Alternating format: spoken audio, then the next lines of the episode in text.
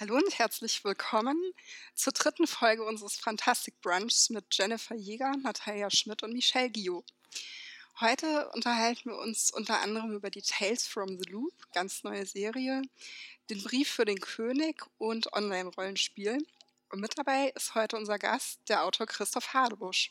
Hi Chris, magst du ein bisschen was über dich selbst erzählen erstmal? Hallo, vielen Dank, dass ich dabei sein darf. Ähm, über mich gibt es äh, zu sagen, dass ich Autor bin, das wurde ja schon erwähnt. Ich habe ein paar Bücher geschrieben, so äh, eins pro Jahr im Schnitt, würde ich denken, in den letzten 15 Jahren. Ich bin in der Fantastik-Szene verwurzelt, komme daher, kehre dann immer wieder hin zurück und äh, treibe allerlei Unfug in dieser Szene. Das klingt ja schon mal super. und ein Unfug, den du äh, insbesondere in letzter Zeit, weil man ja äh, draußen nicht mehr so viel Unfug treiben kann, den du deswegen mehr betrieben hast, ist Online-Rollenspiel über Roll20. Magst du darüber ein bisschen was erzählen? Ja, sehr gerne. Ähm, das hat eigentlich angefangen schon vor einigen Jahren, als wir das letzte Mal umgezogen sind und ich mir dachte, huch, mein ganzer Freundeskreis ist plötzlich so weit weg und ich nicht sicher war, ob ich nur nicht nur hingezogen sind, so schnell wieder neue äh, Spieler finden werde. Deshalb habe ich angefangen, ähm, Rollenspiel, eines meiner liebsten und intensiv betriebensten Hobbys, auch online äh, zu versuchen. Und dafür habe ich mir Roll20 ausgewählt. Das ist ein sogenannter Virtual Tabletop, im Prinzip eine Software, Roll20 läuft im Browser, die es ermöglicht, ähm, Rollenspiel zu spielen und dafür jede Menge Tools zur Verfügung stellt. Man kann Karten anlegen, Bilder hochladen, Charaktere anlegen in verschiedensten Systemen. Man kann selbst Charakterbögen programmieren, wenn man äh, diese Befähigung hat, die mir ein bisschen abgeht. Man kann Spieler einladen und äh, es gibt einen integrierten Videochat, der äh, es erlaubt dann auch nicht so wie am Tisch, aber Rollenspiel in einer größeren Nähe zu spielen, als es sonst möglich wäre. Michelle und ich hatten schon das Vergnügen, das mal zu testen mit dir. Michelle und ich zusammen bei dem Witcher-Rollenspiel und ich auch schon in verschiedenen anderen Runden. Und neben dem Vorteil, dass man eben auch mit weit entfernten Freunden spielen kann, finde ich es eigentlich auch ein sehr gutes System, um mal was auszuprobieren. Also um auch mal in System- und in Rollenspielwelten reinzuschauen, die man ansonsten vielleicht am Tisch nicht so ohne weiteres sofort probieren würde. Das ist auch sehr gut geeignet, um mal was schnell Schnelles zu machen, einen One-Shot zu machen und eben einfach mal in eine Welt reinzuschnuppern. Und die letzte Welt, in die wir da reingeschnuppert haben, das ist Blades in the Dark. Magst du darüber auch noch ein bisschen was erzählen? Blades in the Dark ist äh, ein Rollenspiel von Evil Hat äh, veröffentlicht, die auch schon Fate gemacht haben. Das ist, äh, schreibt sich auf die Fahnen, Fiction First zu sein, also zu versuchen, eine gewisse Art von Story abzubilden und nicht unbedingt die Realität. Und die Story in diesem Fall ist es eine Verbrecherbande in einer fiktionalen, sehr düsteren Stadt zu sein, die so ein bisschen an das viktorianische London, an Venedig, an Prag oder auch äh, Boston, Philadelphia erinnert. Es ist sehr düster. Ähm, man versucht die ganze Zeit Verbrechen äh, durchzuführen, weil die Stadt ist durch und durch korrupt und man möchte gerne, die Charaktere möchten gerne sehr viel Geld anhäufen, um äh, das Leben genießen zu können. Und es ist ein, ein Haufen von, naja, äh, Rogues, Scoundrels, Verbrechern, die zusammengeschlossen haben und in verschiedenster Art Dinge tun. Es gibt, man kann äh, Assassinen spielen oder Einbrecher oder Schmuggler oder einen Kult eines vergessenen Gottes. Es erinnert von der Hintergrundwelt, also man, ich referenziere da gerne Peaky Blinders, diese fantastische Serie. Ähm, oder Lieber Dugo hat auch etwas geschrieben, das dem sehr nahe kommt. Ähm, und diese Art von Fiktion von Leuten, deren Moralvorstellungen nicht ganz so äh, positiv und gut sind und die äh, sehr selbst, äh, selbstsüchtig sind, kann man das Aber deswegen hat mir, glaube ich, die Welt auch sehr gut gefallen. Stichwort ähm, Lieber Dugo, das Lied der Krähen. Also tatsächlich fand ich die, diese Stadt und die Welt, in der das spielt, das hat mich sehr an Ketterdam erinnert. Und die Rollen, die man innerhalb der Gruppe übernehmen kann, die waren auch ein bisschen analog dazu, zu den Rollen, die eben die sechs Krähen in diesem Buch übernehmen, während sie ihren äh, großen Coup planen.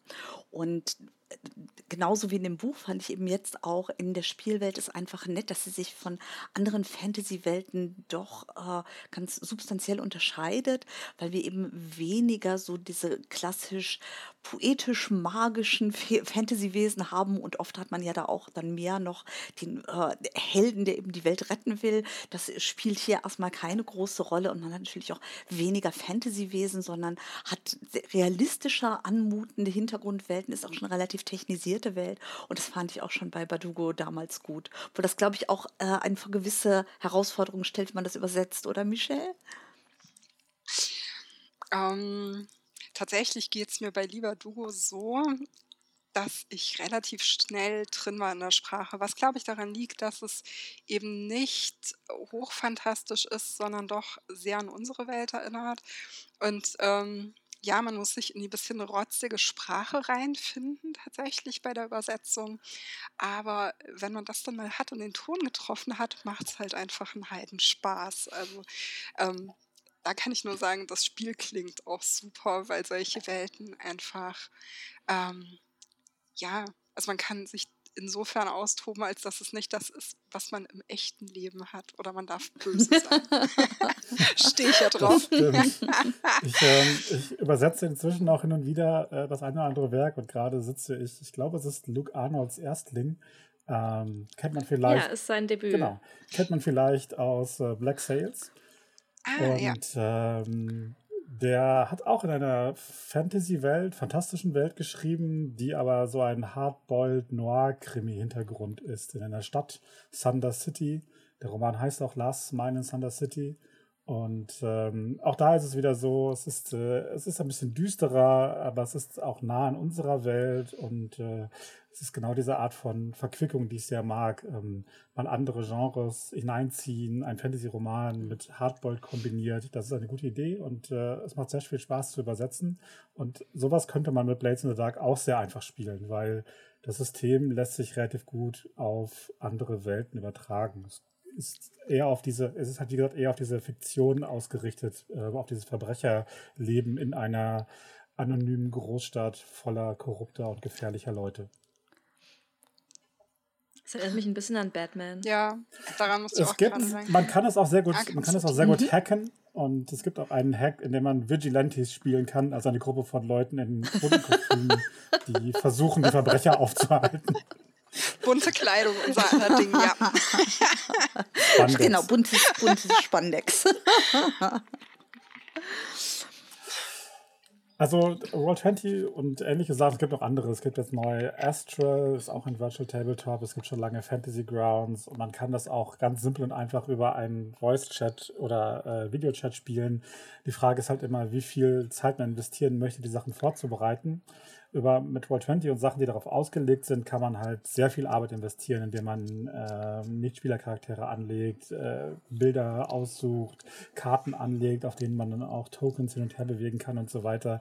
Also die, die Menge an Vorarbeit, die man reinstecken will, reicht von, wir machen halt den Rechner an und machen Videochat und spielen halt irgendwie ein Spiel gemeinsam, bis hin zu, der Spieler normalerweise äh, verbringt er Stunden und Stunden davor. Für die Spieler ist es aber, Das ist ist sehr es aber sehr komfortabel, weil im besten Fall hat man halt seinen, äh, seinen Charakter schon da und man muss einfach nur auf den Wert klicken, um zu würfeln. Man hat aber auch einfach eine Würfeltabelle, auf der man würfeln kann. Man hat ein Journal, wo man nochmal nachlesen kann, was passiert ist. Man sieht die anderen, die Charaktere, also zumindest ist der Name und was die eben zeigen mögen.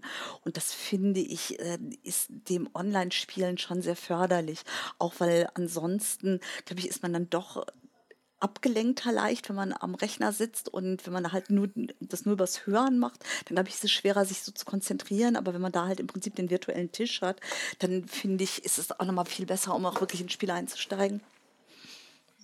Ich Das ist auf jeden Fall, sorry, ganz kurz, das ist auf jeden Fall der Zeit Ja. in der Quarantänezeit ein ganz gutes System, um mit Freunden und äh, äh, bei gemeinsamen Hobbys in Kontakt zu bleiben. Auch wenn derzeit, man muss es fairerweise sagen, Technik nicht ganz so einfach ist, weil sehr viele Menschen äh, Videochat betreiben, im Internet unterwegs sind, surfen und so weiter. Das hat schon in den letzten Tagen und Wochen zu echten Problemen geführt. Ja, auch beim Film schauen. Das hatten wir letztes Wochenende. Wir haben dann einen Film über drei Abende geschaut. Vor allem am dritten Abend die letzten Oh, zehn okay. Minuten. Cliffhanger Priceless, kann ich euch sagen. Aber es hat sich so oft aufgehängt, es lief einfach nicht anders. Ich wollte noch mal kurz einhaken, weil äh, ihr jetzt schon oft gesagt habt, da kann man Freunde treffen, die man quasi verloren hat bei einem Umzug oder wo man sich einfach aus den Augen verloren hat. Gibt es auch ähm, ein System, eine Möglichkeit, dass man sagen kann, okay, ich würde gerne ähm, Pen and Paper ausprobieren, ich habe aber niemanden, der das macht. Gibt es da bei einem dieser Systeme, die ihr jetzt genannt habt, irgendwie Foren, wo man irgendwie neue Leute treffen kann? Oder ist es quasi eher auf Menschen ausgelegt, die schon ihren Kreis haben und dann locken sich da alle ein und spielen los? Also, äh, ich bin jetzt ich habe da sehr viel Zeit reingesteckt in Roll20, deswegen ist das so meine Spielwiese. Ähm, aber das bei den anderen Systemen wird das nicht anders sein. Bei Roll20 gibt es Foren, äh, in denen man sich umtun kann. Und da gibt es natürlich auch ein Looking for Group Forum, bei dem man mhm. äh, Spieler oder Spielleiter suchen kann und versuchen kann, gemeinsame Interessen. Es gibt ja ein sehr breites Feld, was man spielen kann, welche Systeme und welche Hintergrundwelten und so weiter und sich da zusammenzufinden. Habe ich ehrlich gesagt noch nicht gemacht. Mein Rollenspielzirkel ist sehr groß. Ich habe da nicht so den Riesenbedarf, äh, da Dinge zu tun, aber das geht auch. Wie viele Definitiv. Runden hast ja. du laufen im Moment? eine, eine kleine Handvoll. Ich äh, habe alles, was wir physisch spielen, also fast alles, was wir physisch spielen, habe ich auch ins Netz gehievt zumindest für den Moment jetzt. Und das heißt, äh, die letzten Wochen hatte ich im Schnitt jeden zweiten Tag äh, abends eine Runde oder tagsüber. Wow. Daran liegt es vielleicht auch, dass wir momentan nicht so viel zum Lesen kommen, wie man das äh, sich wünschen würde. Aber zumindest ähm, haben wir noch ein paar Serien angeschaut. Äh, auch zum Beispiel die neue Serie Tales from the Loop, die gestern bei Amazon angelaufen ist. Und da hatten wir uns ja verabredet und da haben wir alle reingeschaut. Ich, eure Meinung zuerst. Jenny, magst anfangen? Hm, ich war ja sehr skeptisch, als gepitcht wurde mit äh, äh, Stranger Things meets Black Mirror, weil das beide Serien waren, die ich sehr mochte und weil ich so ein bisschen das Gefühl hatte, die Namen hat man genommen, um zu, äh, einfach Publikum zu ziehen, weil es eben beide sehr erfolgreiche Serien waren. Ich habe trotzdem versucht, meine Erwartungen niedrig zu halten. Ähm, und ich muss leider sagen, ich werde mich jetzt unbeliebt machen. Oh Gott, sie wurden trotzdem nicht erfüllt. Also ähm, ich habe die Serie gesehen und ich fand, ich fand die Bilder richtig gut, die Bildsprache hat mir sehr gut gefallen, die Kameraeinstellungen haben mir gut gefallen, die Musik großartig. Ich hatte aber irgendwie nicht so das Gefühl, dass ich wirklich in die Welt reinkomme, die da ja aufgemacht werden soll.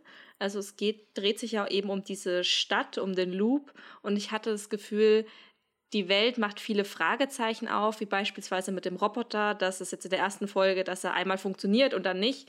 Und ähm, das sind halt so Fragezeichen, die man sich aber, wenn man viel Science Fiction liest oder sieht, sehr schnell beantworten kann. Also eigentlich, sobald der Junge Steine gegen diesen Roboter wirft, weiß man, wie die Folge ausgehen wird, gefühlt. Und die anderen Fragezeichen, die aufgemacht wurden, wie was ist der Loop und wohin ist die Mutter verschwunden? Und das waren halt so Fragezeichen, die mich nicht persönlich emotional berührt haben. Weil auch dadurch, dass man ich spoilere jetzt die erste Folge komplett, also mach mal. aber dadurch, dass man eben weiß, naja, dadurch, dass man weiß, dass das Mädchen mhm. überlebt, beispielsweise, ist das halt auch irgendwie nicht so spannend. Man weiß, dass die Mutter jetzt bis zu dem Schritt nicht gefunden wird. Also irgendwie hat man das Gefühl, die erste Geschichte ist abgeschlossen. Das sind nicht so viele Stränge auf, die mich jetzt noch interessieren würden. Und ähm, dafür, dass die Geschichte abgeschlossen ist, fand ich sie aber halt auch nicht irgendwie spannend genug. Also das war halt glaube, so nett zum Angucken. Die Stunde war schnell rum, aber dann war es halt vorbei und man dachte sich, okay, ich glaube, auch richtig gespoilert hast du jetzt nicht, weil also in der offiziellen Ankündigung zur Serie heißt es nämlich auch schon, dass Tales from the Loop auf äh, einer Geschichtensammlung des schwedischen Künstlers Simon Stolenhag basiert. Und diese erzählt in kurzen Textblöcken und vor allem atemberaubenden Bildern vom Roadtrip eines kleinen Jungen und seines Roboters. Das heißt, man weiß auch schon, wohin es geht. Hm, Mir ja, okay. ging es äh, ganz ähnlich wie dir. Ich fand die Bilder sehr, sehr beeindruckend, fand aber das Erzähltempo sehr sehr langsam und fand auch nicht so einen richtigen Zugang. Ich finde es zwar manchmal mutig, wenn man sagt, man präsentiert erstmal eine Figur und schafft gar keinen emotionalen Zugang zu der oder gibt dem nichts an die Hand, warum ich mit dieser Figur mitgeben will. Aber das geht eben auch leicht mal schief und ich finde, hier ist es eher schief gegangen. Ich finde halt, also was mich erstmal zehn Minuten lang aufgeregt hat tatsächlich, ist, dass man, ich meine, dieses kleine Mädchen kommt zurück nach Hause und das Haus ist weg, die Mutter ist weg und sie ist verblüfft. Aber that's it, so ungefähr. Oder? Stimmt. Es ist irgendwie so, ja, okay, ich glaube, ich hätte mich ein bisschen mehr erschreckt, wenn irgendwie mein Zuhause weg ist, meine Mom weg ist, meine, ich weiß nicht, Du lebst Katze aber auch weg nicht im. Loop. Ja, aber so, so ein bisschen, ich meine, ihr ist es ja nahegegangen. Im Laufe der Folge wurde das auch deutlicher, aber so erstmal dieses, so, und ich stapfe jetzt irgendwie durch die Gegend und ranze den kleinen Jungen an, den ich dabei treffe. Vielleicht so ein bisschen, das war mir zu unglaubwürdig. Ich hätte, ich glaube, man wäre an die Figuren ein bisschen näher rangekommen, wenn man da hätte mehr mitleiden können. Und das hat sich für mich auch nicht so richtig übertragen, leider. Und so ganz viel Glück mit Serien hatten wir diese Woche ohnehin nicht. Das andere, was wir gesehen haben, ist der Brief für den König. Das ist eine Serie, die jetzt gerade auf Netflix angelaufen ist und die basiert auf einem niederländischen Roman, der 1962 erstmals erschienen ist. Der Autor heißt Tonke Dragt. Und Es ist ein eine Sie. Oh, nee, super, dass du Es sagst. ist ein Sie. Ich habe den, ich hab den als Teenager Ah, okay. gelesen und war total begeistert, dass sie es jetzt verfilmt haben. Ich habe aber noch nicht reingesehen. Also ich finde, man merkt halt sehr, dass ein Jugendbuch die Vorlage ist und man merkt dem auch ein bisschen das Alter an, weil man doch als relativ erfahrener Fantasy-Leser, Fantasy-Seher dann sehr schnell ahnt, worauf wird es hinauslaufen, welche Funktion haben die Charaktere, denen die Hauptfigur begegnet und wie wird sich jetzt dieser Plot entwickeln. Also wir haben jetzt auch noch nicht so viel gesehen, sondern nur den Anfang. Infolgedessen hat diese Serie noch alle Chancen, mich zu überraschen. Aber es war schon so ein bisschen, dass ich dachte, ja, doch, seit den 60ern hat sich schon auch ein bisschen noch was entwickelt. Das ist schon wirklich so ein bisschen so, wo kriegen wir jetzt Stoff her, den wir verfilmen können, Ja. oder? Dachte ich auch. Es ist halt wirklich lange her, dass das Buch irgendwie, ich glaube, ich habe das gelesen mit, ich weiß nicht, wahrscheinlich 10, 12 oder sowas. Also es ist echt ein bisschen her und mich hat es fasziniert damals tatsächlich. Aber wie gesagt, ja, ob sich das dann heute noch, äh, man hat halt seither viel gelesen, viel gesehen. Ja. Aber spannend, darauf freue ich mich trotzdem schon. Ausgesehen hat die auch ganz gut, oder? Wie, Okay. Chris, bist du noch da? Ich bin, ich bin noch da, durchaus, ja. Ähm, ich, ich fand das auch, also das ist halt manchmal so, wenn man, ich glaube, Mitglied der schreibenden Zunft äh, habe ich immer die kleine Freude daran, bei Serien, Filmen und auch Büchern für mich selber oder andere vorherzusagen, was als nächstes geschehen wird. Ähm, Gut, und- dass ich mache das auch, dann fühle ich mich nicht ganz so ja, schlecht. okay, gut. Ich glaube, das ist, äh, das geht dann irgendwann ins Blut über zu überlegen, wie könnte die Geschichte weitergehen. Und das fand ich bei, äh, bei der Serie halt auch ein bisschen so. Das fand ich übrigens bei Tales from the Loop auch so, weil irgendwann war ziemlich schnell klar, was es ist, worauf es hinausläuft. Und dann hat es noch echt lang gedauert, äh, bis es dann zu einer, sagen wir mal, nennen wir es mal Auflösung kam. Und ich fand den Weg dahin nicht besonders überzeugend, muss ich gestehen. Ich bin generell nicht so ein Fan von diesem, das ist irgendwie auch ein gefühltes amerikanisches Konzept, dass alle immer Probleme mit ihren Eltern haben und äh, dass es am Ende nur darum ging, wer wen in der Familie lieb hat und wer nicht. Ja, kann man machen, die Bilder waren toll, aber gef- angefühlt hat sich Tales on the Loop für mich wie eine zehnseitige Kurzgeschichte, die auf 30 Seiten ausgewälzt wurde. Und ähm, bei, bei äh, Der Brief für den König habe ich ein bisschen, äh, ein bisschen mehr Hoffnung, auch wenn die Geschichte jetzt auf den ersten Blick jetzt nicht allzu originell wirkt. Andererseits, 62 war sie das vielleicht, deswegen will ich da überhaupt kein, keine Wertung aussprechen. Aber auch da hat man schon gesehen, du bist dieser Charakter, du bist der, der Freund des jugendlichen Helden, der ein bisschen wilder ist. Du bist das eine Mädchen. ja. Aber ähm, Also mal, mal abwarten, wo es hingeht, aber äh, Tales from the Loop habe ich nicht so überzeugt. Letter für den, äh, Brief für den König. Ich habe übrigens überlegt, weil mich jetzt gerade äh, ein Freund angeschrieben hatte, der hat zwei Kinder, eins in der Grundschule und eins zu Beginn des Gymnasiums. Und beide lesen ganz gerne Fantasy und wollen jetzt natürlich in der Corona-Zeit beschäftigt werden. Und der suchte nun dezidiert nach äh, Kinder- und Jugendbuchempfehlungen. Also die sind noch nicht in dem Alter, wo sich das dann schon so ein bisschen zum Erwachsenenbuch überschneidet, sondern wo man wirklich dann noch eben in diesen Kinder-Jugendbuchbereich geht. Und dann ist mir erstmal aufgefallen, weil die meisten Empfehlungen, die ich gegeben habe, so zum Beispiel Bartimäus oder so oder Artemis Fowl, die sind oh, eigentlich ja. ein ganzes Stück älter und dann habe ich gemerkt, ich habe schon relativ lange keinen Blick mehr da reingeworfen, was sich da wirklich getan hat und vielleicht machen wir einfach mal eine der nächsten Folgen und gucken, dass wir jeder ein Jugendbuch vorstellen, weil ich könnte mir vorstellen, dieses Elternproblem, das hat gerade nicht nur er, sondern vielleicht auch noch ein paar andere. Ähm, ja, Sehr gerne. gerne. Super Idee. Das Lustige ist, ich hatte jetzt gerade vorgestern ähm, eine Freundin, deren Tochter wird jetzt, will ich nichts Falsches sagen, elf. Und ähm, die hat sich den zweiten Band vom Mitternachtsladen von Tanja Kamann mhm. jetzt zum Geburtstag gewünscht. Und der Sohn von mhm. Freunden meines Vaters fährt gerade total auf die Romane von Katja Brandes ab, Woodwalkers und Seawalkers. Die habe ich dann auch gleich empfohlen, weil er. Ja, genau. ja. Die kommen aber auch mega mhm. gut an ja. bei Kindern. Ich war da auf einer Lesung mal, das ist so süß, wie die alle mitmachen und mitfiebern. Und ihre Charaktere so kennen, ja, ne? Das ehrt. Ja, die Fragerunde, die melden sich quasi alle gleichzeitig am Ende, wenn Silvia Fragen stellt und man eine Kette gewinnen kann. Ähm, Ging es total rund in dem Raum. Ich glaube, Falco Löffler hat das mal erzählt. Er hat dann ganz viele Jugendbuchlesungen gemacht, auch immer in Schulen und erzählte eben auch, dass oft sind natürlich dann die Kids ganz engagiert und stellen dann eine Fachfrage, aber erzählte auch mal von einer Lesung, bei der ihn dann äh, ein, einer der jugendlichen Teilnehmer gefragt hat, was er denn für ein Auto fährt und mit der Antwort so unzufrieden war, danach war er fest für ihn raus. für gewöhnlich wird man auch gefragt, ob man denn eine Freundin hat oder verheiratet ist. oder sehr reich. ich glaube, da ist dann ist immer schon mal so das Abchecken, ob man denn selber Autor werden möchte. Die wirklich für Geld nicht Kinder, nicht nein. für Geld. Nein. Die Antwort lautet nein.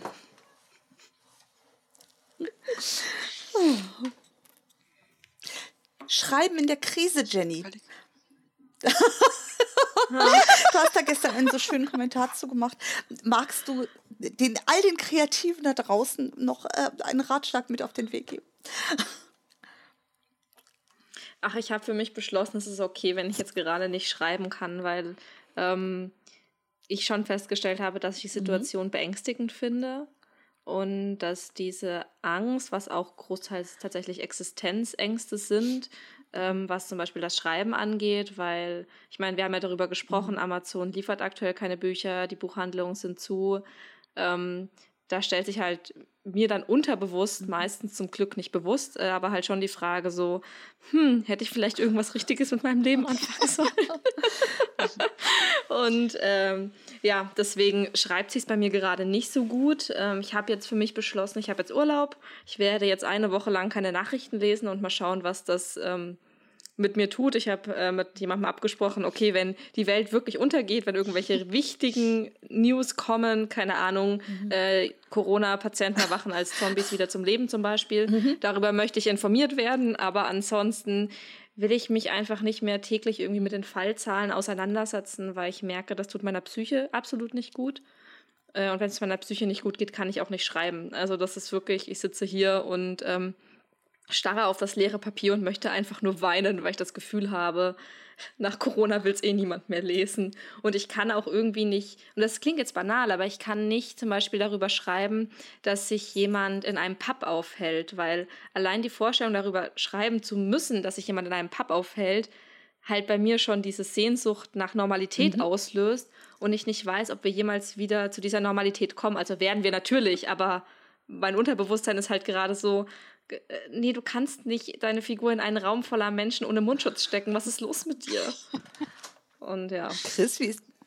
Das macht das Schreiben gerade Ich kann es mir super gut vorstellen, dass es gerade für ganz, ganz viele Kreative einfach so ist, dass man zum einen die Situation natürlich so schon sehr schwer ausblenden kann. Das geht ja allen so und natürlich auch immer versucht ist, den ganzen Tag nach Nachrichten und nach Entwicklungen zu schauen. Und andererseits aber auch, wenn man was schreibt oder sonst äh, sich künstlerisch betätigt, dass es wahnsinnig schwer ist, dann eben auch darin auszublenden oder was, über was vollkommen anderes zu schreiben und eben auch die, die momentane Situation, die eben Kreative haben, die sich davon nicht beeinflussen zu lassen. Wie ist es bei dir, Chris?